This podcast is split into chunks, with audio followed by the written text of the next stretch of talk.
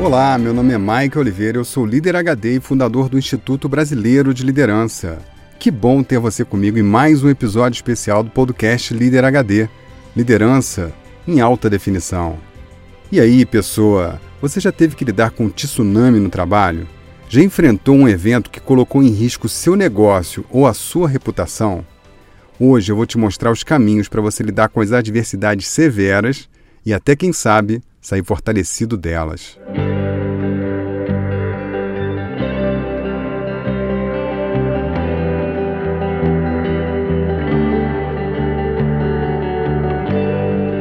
Olá, Michael, tudo bem? Eu sou o Jailson aqui de São Paulo. É, acompanho o Líder HD há alguns anos.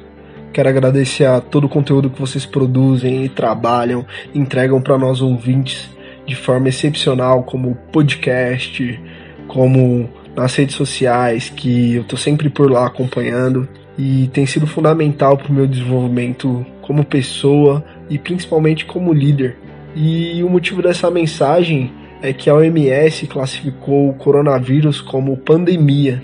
E tem assolado diversos países, chegou aqui no Brasil, alguns países já pararam, como Itália, a China, tem causado efeito dominó, está afetando a economia mundial. E eu queria saber como o líder deve conduzir essa situação, como as lideranças devem se portar frente a essas situações.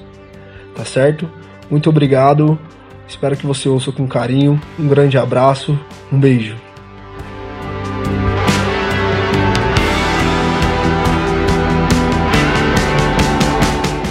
Salve, Jailson. Muito obrigado pela tua companhia. Que bom ter você junto com a gente em todos os canais do Líder HD. Jailson, obrigado pela pergunta.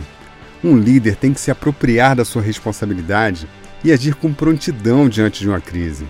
A sua pergunta é tão boa e o cenário é tão crítico que eu fiz esse episódio para responder a sua questão, que também é a dúvida de milhares dos nossos ouvintes. Então prepara aí que eu vou te contar como liderar na crise.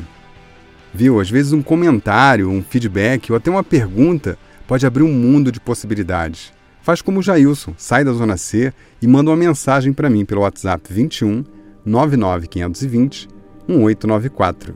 Estou te esperando.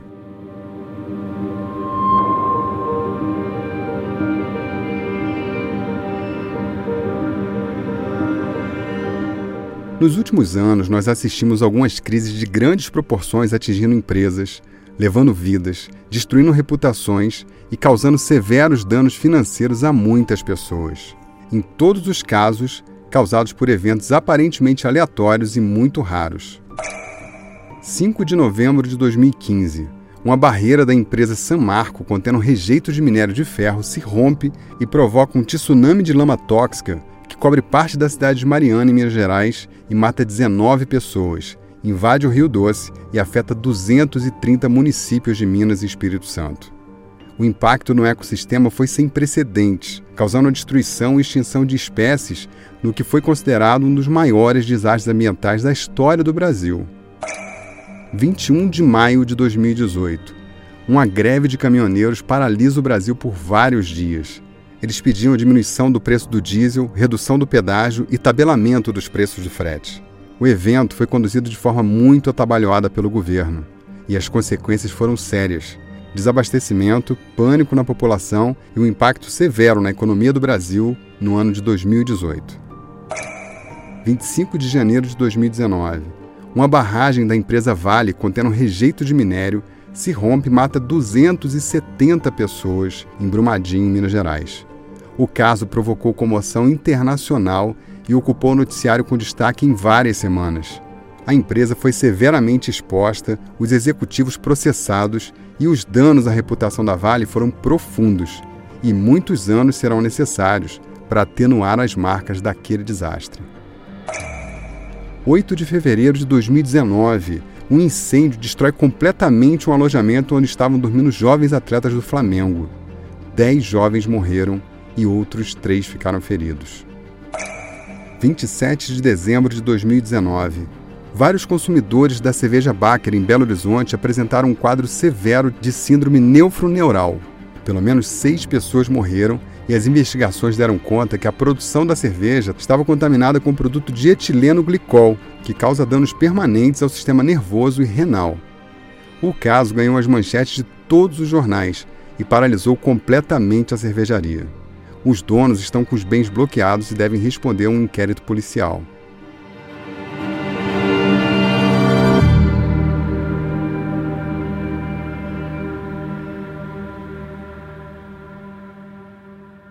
Trinta e um de dezembro de 2019, a China notifica a Organização Mundial da Saúde sobre uma misteriosa pneumonia identificada na cidade de Wuhan, que tem mais de 11 milhões de habitantes. Eles investigam e descobrem mais pessoas com os mesmos sintomas. Os médicos rapidamente notaram um fator comum entre os doentes. Todos trabalhavam no mercado de Wuhan, onde carnes variadas, exóticas e animais silvestres vivos eram vendidos em um ambiente pouco salubre. No mês seguinte, descobrem o novo coronavírus, o Covid-19, como causador e apontam pelo menos três mortes e mais de 200 casos oficiais. Em pouco mais de dois meses, vários países já estavam infectados e a OMS declara pandemia global.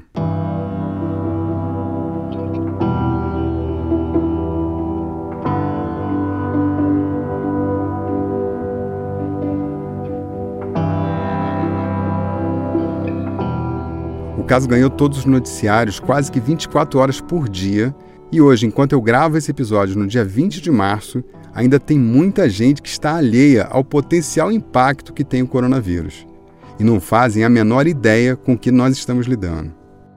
Quando olhamos na história a ocorrência de epidemias graves, os números são os seguintes. A peste negra matou 50 milhões entre 1333 e 1351, pouco menos de 20 anos. A tuberculose matou um bilhão de pessoas entre 1850 e 1950. São 10 milhões de pessoas por ano. A varíola matou 300 milhões entre 1896 e 1980. A gripe espanhola matou 20 milhões de pessoas em dois anos, em 1918 e 19. A malária infecta mais de 200 milhões de pessoas e mata mais de 400 mil pessoas todo ano até hoje. Esse é o potencial do coronavírus: atingir bilhões de pessoas no mundo e matar na casa dos milhões. Até nesse momento que eu gravo esse episódio, no dia 20 de março, existem 205 mil casos oficiais registrados no mundo e cerca de 8.300 mortos por causa do coronavírus. Mas esse número é subdimensionado porque muitos países não conseguem testar todas as pessoas. Só para ficar no exemplo, no Brasil, nem 1% da população será testada. Essa informação é do Ministério da Saúde. Então, na realidade, o número de casos de mortes é muito maior. No começo de março, a líder da Alemanha, Angela Merkel, admitiu que 70% da população alemã vai ser infectada. No mundo, estima-se que pelo menos 20% da humanidade vai ser infectada com vírus em algum momento. Nós estamos falando de quase 2 bilhões de pessoas por uma doença que mata pelo menos 1% delas. Seguindo essa lógica, seriam 20 milhões de mortes se uma vacina não for descoberta. Esse é um número realmente muito chocante. O que pode definir se esse vírus vai colapsar ou não os países é a velocidade de proliferação. Se muita gente se contaminar ao mesmo tempo, então nós vamos assistir cenas de terror, com os hospitais lotados, tendo que escolher quais pessoas vão viver e quais vão morrer. Nós já estamos vendo isso acontecer na Itália e a contaminação está só no começo. Entendeu a gravidade do problema? Viu como o potencial disso tudo é enorme? Se você estiver achando isso exagerado, tem uma informação técnica para te dar. Quando você é líder e comanda uma empresa ou um país, você tem que considerar o contexto e tem que ter plano para todos os cenários possíveis, do mais brando até o mais severo. Se você tiver um plano para lidar com algo severo e a coisa não for tão feia assim, ótimo. Isso é igual seguro, você paga e torce para não ter que usar. Mas se o cenário ruim acontecer e você não estiver preparado, com certeza você vai estar entre os mais afetados. O primeiro passo para você estar em condição de resolver um problema é conhecendo bem o problema em toda a sua extensão. A vida real não dá trégua para gente despreparada e alienada. Uma hora a conta vem. Dito isso, vamos falar da solução. Uma das maiores ameaças globais do século se apresenta diante de todos os países e exige uma resposta coordenada para uma crise sem precedentes na história. Esse é o quadro. Uma das formas mais importantes para atenuar os danos do coronavírus é provocando isolamento social. Governos e empresas estão pedindo para que as pessoas fiquem em casa e evitem contato com outras pessoas no esforço de evitar uma sobrecarga no sistema de saúde, que não teria a menor condição de atender todo mundo ao mesmo tempo. Pela primeira vez na história da humanidade, podemos viver um lockdown mundial, o mundo inteiro quase parado. E quem diria que você veria algo assim na sua vida? Ainda mais em 2020. E nas igrejas nem um sino a badalar, pois sabiam que os fiéis também não estavam lá.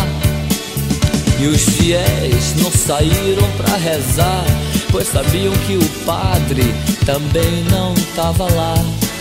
E o aluno não saiu para estudar, pois sabia o professor também não estava lá o professor não saiu pra lecionar, pois sabia que não tinha mais nada pra ensinar. No dia em que a terra parou, oh, no dia em que a terra parou, oh, dia em que a terra parou, no dia em que a terra parou. Mas afinal, o que todos esses casos têm em comum?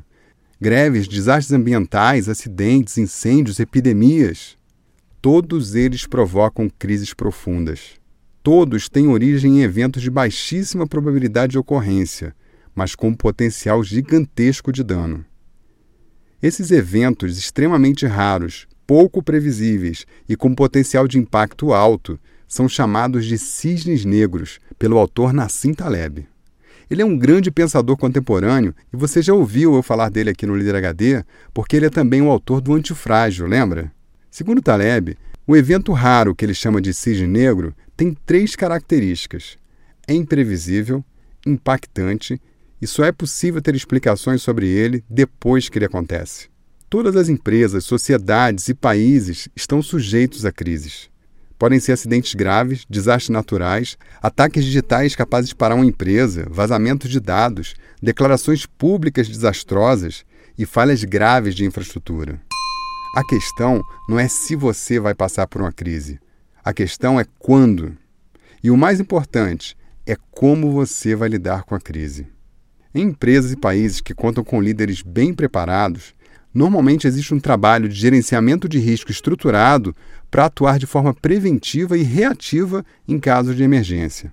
Antes de te contar como é que se estrutura um trabalho de GR ou de gerenciamento de riscos, eu quero te contar quais são as reações mais prováveis diante de uma crise, de acordo com o tipo de líder que está conduzindo a situação.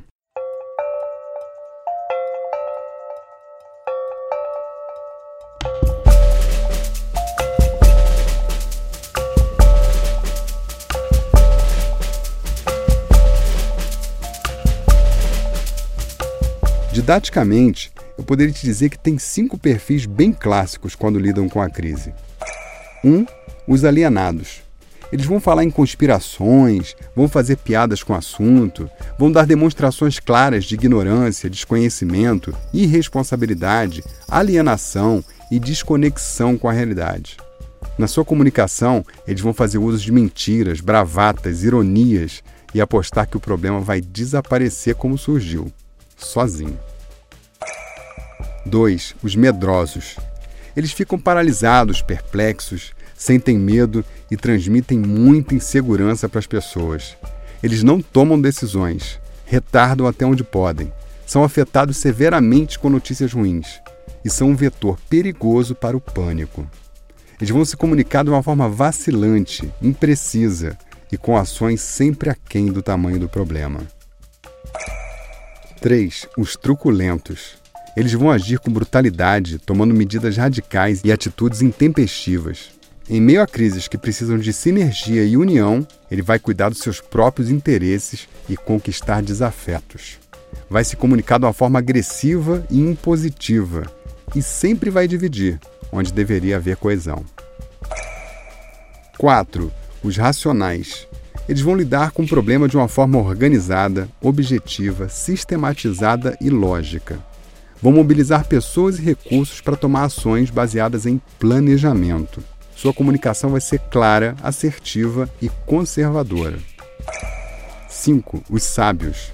Além de lidar com o problema de uma forma estruturada e racional, também vai mobilizar pessoas, sensibilizar a comunidade, inspirar pelo exemplo e lidar com serenidade e grandeza com os desafios que se colocarem à sua frente. Líderes assim sabem que o mundo é volátil, líquido e lidar com as incertezas com equilíbrio é o melhor caminho para todos. Eles vão se comunicar de forma agregadora e inspiradora.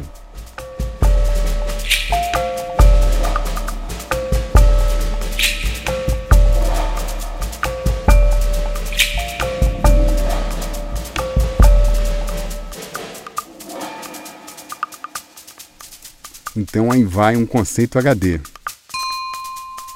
A crise revela o melhor e o pior de um líder. Agora que você entendeu como cada líder reage a uma crise, talvez tenha ficado claro como o coronavírus tem sido tratado aqui no Brasil, não é mesmo, pessoa? Essa reflexão eu deixo para você.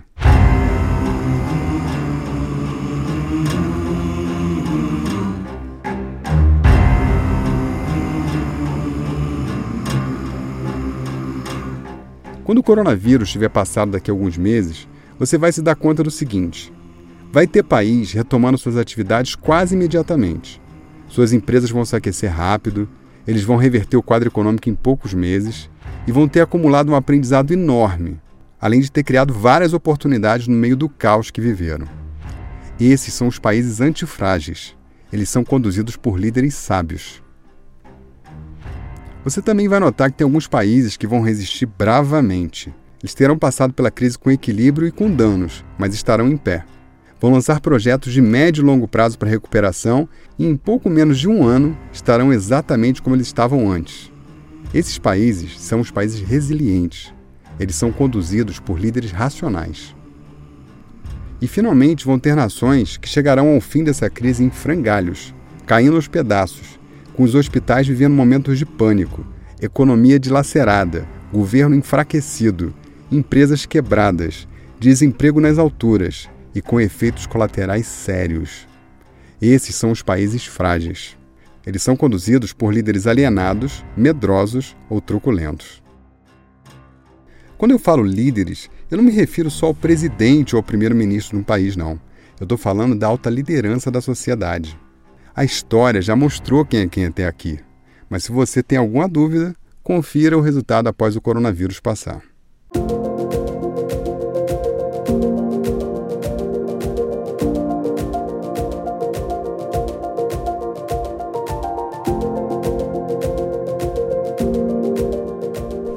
Enquanto isso, deixa eu te contar um pouquinho mais sobre gerenciamento de crises. Esse é um recurso usado por empresas e instituições para lidar com problemas graves e tem o objetivo de mitigar riscos, atenuar os danos, reduzir o impacto financeiro e proteger a reputação. No mundo corporativo, nós chamamos essa área de gerenciamento de riscos, ou GR. Além de resolver crises, o GR também tem o objetivo de se antecipar a prováveis problemas de alto impacto. Todo bom gestor tem esse tema no cardápio. Em tempos de coronavírus, pode ser uma excelente oportunidade para fazer esse exercício e agir de forma organizada para superar essa fase. Então, se você quer implantar GR na sua empresa, os passos são os seguintes: 1. Um, monte um time multidisciplinar. É importante ter pessoas de todas as áreas chaves da sua empresa, da operação, jurídico, comercial, TI e todas as pessoas que são relacionadas ao coração do seu negócio. 2. Procure mapear os riscos possíveis no seu negócio. Quais são as coisas ruins que podem acontecer dentro ou fora da empresa que podem ter um impacto sério? Reúna a turma e faça um brainstorming para poder escrever tudo que vocês se lembrarem. 3. Classifique todos os riscos. Para cada item que vocês levantaram, classifique de 1 a 3, como baixo, médio e alto, para a probabilidade daquilo acontecer, e também de 1 a 3 para baixo, médio e alto, para o impacto que aquilo pode causar no seu negócio. E aí você vai criar uma matriz de risco. 4. Agora você prioriza quais são os riscos mais importantes, aqueles que podem causar maior impacto no teu negócio. 5. Trace planos para mitigar os riscos. E 6. Faça simulações de crise para treinar o seu time.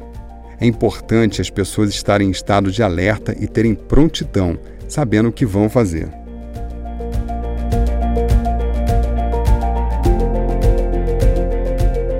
Outro ponto fundamental na construção do GR é preparar um porta-voz para se comunicar com o público e com a imprensa. Esse profissional deve passar por um curso de media training para aprender como se comunica de uma forma assertiva com a imprensa. Eu tive a experiência como executivo de passar pela construção de um núcleo de GR e também fui porta-voz de uma grande empresa para casos de crises severas. Eu posso te assegurar que isso faz toda a diferença entre salvar a reputação ou acabar com a imagem da empresa. Hoje no Brasil, boa parte da população acha bacana ficar agredindo a imprensa como faz o Trump. Mas do ponto de vista de gerenciamento de crise, isso piora muito as coisas. Isso cria atrito, ruído, dificulta a entrega da mensagem e tira o foco da solução do problema. A imprensa amplifica tudo, ela sempre fica de olho nas entrelinhas e eventualmente pode pegar algo fora do contexto para usar como manchete. Isso é uma realidade. Como líder, você tem que saber disso e lidar com técnica e sabedoria. É isso que faz um líder de alto nível. Ele usa os canais que tem, da forma que eles são, para poder se comunicar com as pessoas. Como nós estamos vivendo um momento muito especial na nossa história, eu quero te propor algumas práticas para atenuar o impacto da crise gerada pelo coronavírus. Então vamos às práticas HD desse episódio.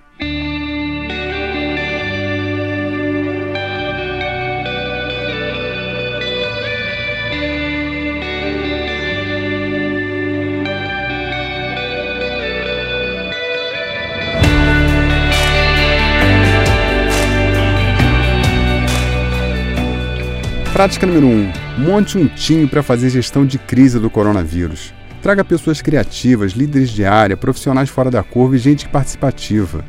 Pense em cenários críticos. Liste todos os problemas que você tem e que ainda pode ter pela frente. Converse abertamente com seus clientes para entender os movimentos deles. Faça a mesma coisa com seus fornecedores, com seus colaboradores. Esteja atento ao movimento externo priorize e monte um plano de ação para enfrentar os casos de maior impacto. Crie uma sala de guerra fazendo encontros com esse time diariamente para atualizar as ações e direcionar as pessoas. Prática número 2. Se a sua empresa é de algum segmento essencial e não pode ser paralisada, então tome ações para melhorar a higiene na sua empresa e leve isso ao patamar paranoico. Essa é uma das formas mais efetivas de manter um ambiente de trabalho seguro. Limpe os banheiros a cada hora, exigem que todos lavem as mãos a cada hora, álcool gel para todo mundo, ambientes abertos e ventilados e dispensa do máximo possível de pessoas que você puder, especialmente aqueles que apresentam riscos. Prática número 3. Haverá com certeza impacto financeiro para todos. Mas tem aí uma boa notícia. Os juros vão despencar. Será uma última hora para conseguir grandes financiamentos, renegociações de dívida e alavancagem financeira do seu negócio. Então fique muito atento às oportunidades, inclusive como pessoa física. Eu não duvido que a Caixa Econômica empreste dinheiro a juros quase zero para financiamento imobiliário, por exemplo. Prática número 4. Como muitas pessoas vão estar fazendo trabalho remotamente, aproveite essa oportunidade para organizar, experimentar e fazer isso de forma produtiva. Tente organizar esse fluxo pode ser uma baita oportunidade para reduzir custos, aumentar a produtividade e melhorar a qualidade de vida das pessoas. Essa é a melhor oportunidade do mundo que você tem para aperfeiçoar esse método de trabalho. Prática número 5. Não repasse informações por redes sociais se você não tiver absoluta certeza que a notícia é verdadeira. A pior coisa que pode acontecer numa crise é a proliferação de informações erradas. Além disso, mesmo que você tenha notícias verdadeiras, observa se elas realmente agregam ou se elas vão causar mais pânico. Resista à tentação de colocar gasolina no incêndio. A evolução dos valores é assim: desinformação gera desconfiança, gera insegurança, que gera confusão, que gera apreensão, que gera medo, que gera pânico, que gera terror. Aprenda uma coisa, pessoa. No momento de crise, os valores que neutralizam o pânico são lucidez, razão e objetividade. Seja responsável, não compartilhe fake news. Nós estamos vivendo um momento ímpar na história onde as soluções e os problemas globais dependem da atitude de cada indivíduo. Seja responsável. O momento exige razão. Nós brasileiros gostamos de fazer memes, zoeira, piada, mas isso não ajuda. Se você quer fazer diferença, seja responsável. No post desse episódio, eu vou deixar links importantes com as fontes de várias informações que eu trouxe aqui para você e também um material muito rico sobre gerenciamento de riscos para você que quer implantar na sua empresa. Vale a pena conferir. E aí, pessoa, agora o mundo precisa de você. Será que você vai conseguir fazer essas práticas para fazer a diferença na crise? Agora é só ir lá e fazer aquela coisa que transforma. Fazer. Essa noite eu tive um sonho de sonhador, maluco que sou, acordei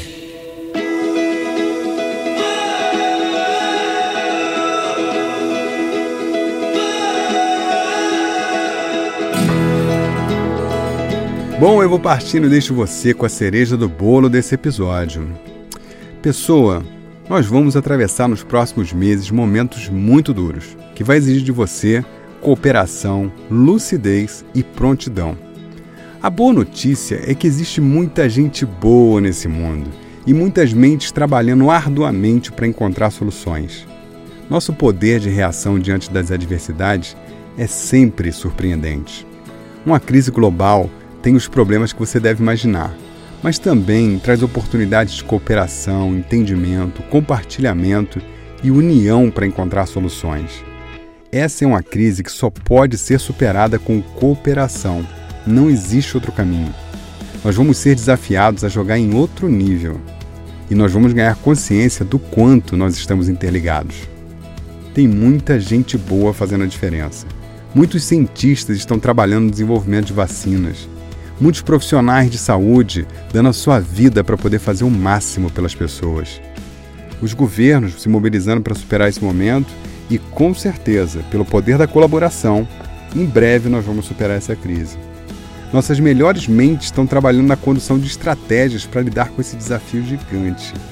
Pessoas comuns como eu e você estão mobilizadas e contribuindo com a sua parte.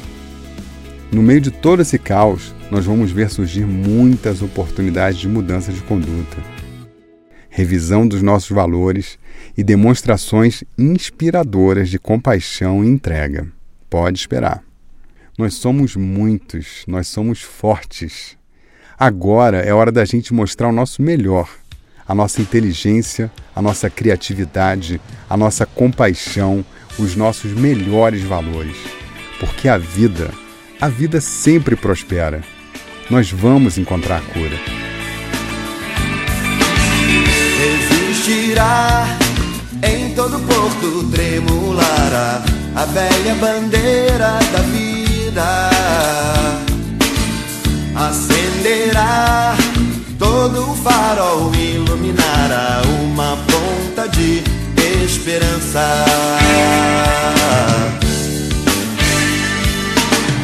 E se virá será quando menos se esperar, da onde ninguém imagina. Demolirá toda certeza vã, não sobrará pedra sobre pedra.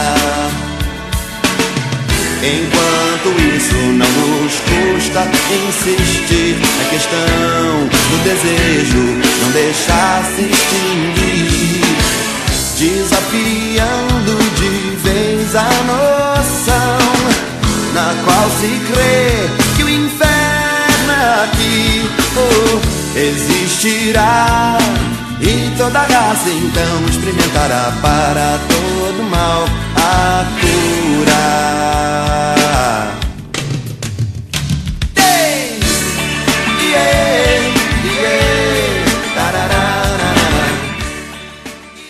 Na última gota desse episódio, eu quero te contar uma coisa importante. Esse é um episódio bastante diferente, com muitos assuntos que podem e devem ter mais profundidade. A partir dessa semana, eu vou fazer transmissões ao vivo no Instagram. Segue lá o LíderHD.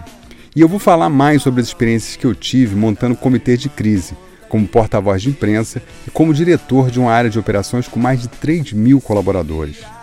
Eu vou contar também como eu conduzi a gestão da crise numa das maiores transportadoras do Brasil que eu dirigia durante a greve dos caminhoneiros em 2018. E mesmo com a crise severa, com o Brasil inteiro mergulhado no caos, nós tivemos o melhor resultado da história.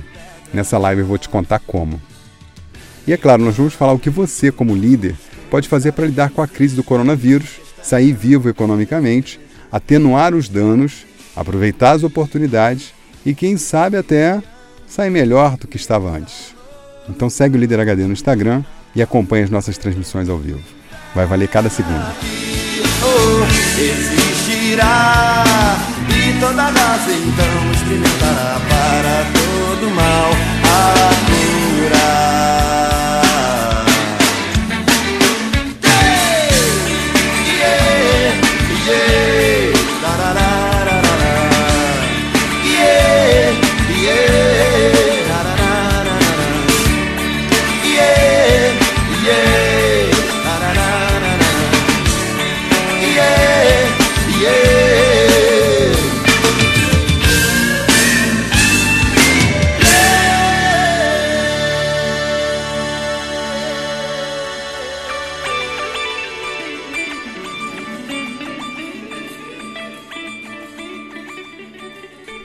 Ei, pessoa, você já se inscreveu na Semana da Liderança? Entre os dias 6 e 12 de abril, nós vamos fazer o maior evento online de liderança no Brasil. Eu vou dar quatro aulas top online. É imperdível, é 100% gratuito. Faz a sua inscrição no site liderhd.com/semana.